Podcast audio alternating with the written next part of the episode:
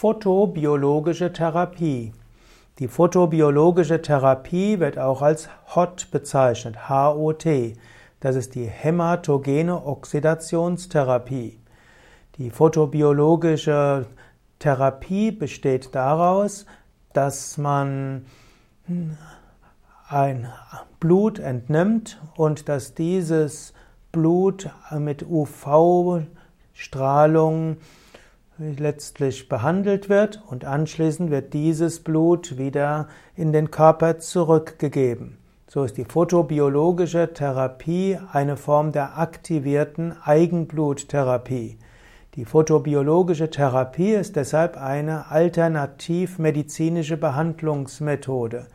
Es gibt keine größeren Studien, deshalb gilt die Wirksamkeit des, der photobiologischen Therapie als nicht erwiesen. Allerdings gibt es gar keine Studie, man weiß also weder, ob sie wirkt, noch ob sie nicht wirkt.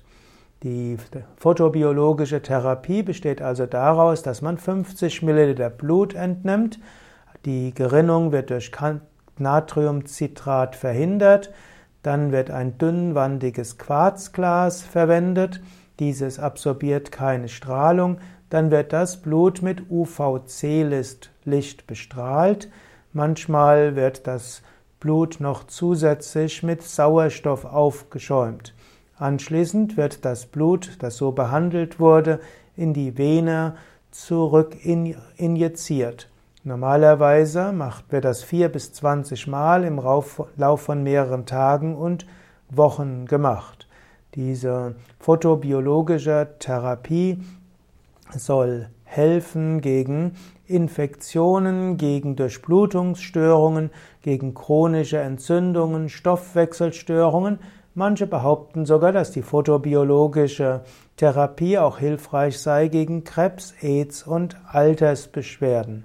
Manchmal wird photobiologische Therapie auch eingesetzt für, gegen Anti-Aging, also für Anti-Aging.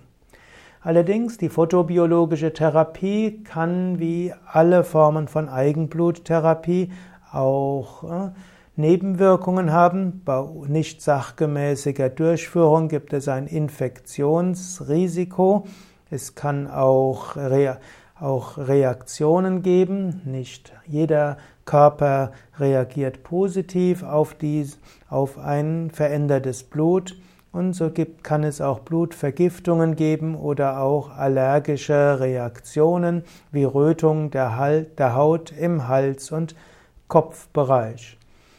Meine persönliche Meinung wäre, dass man Eigenbluttherapie normalerweise nicht machen sollte.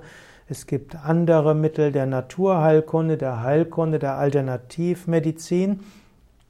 Aber ich kenne auch Menschen, die sagen, dass ihnen Eigenbluttherapie geholfen hat und auch die photobiologische Therapie. Es wäre wünschenswert, wenn es dafür auch gute Studien gäbe, sodass man etwas mehr Gewissheit hätte. Ansonsten muss man letztlich der Erfahrung des Arztes oder Heilpraktikers vertrauen.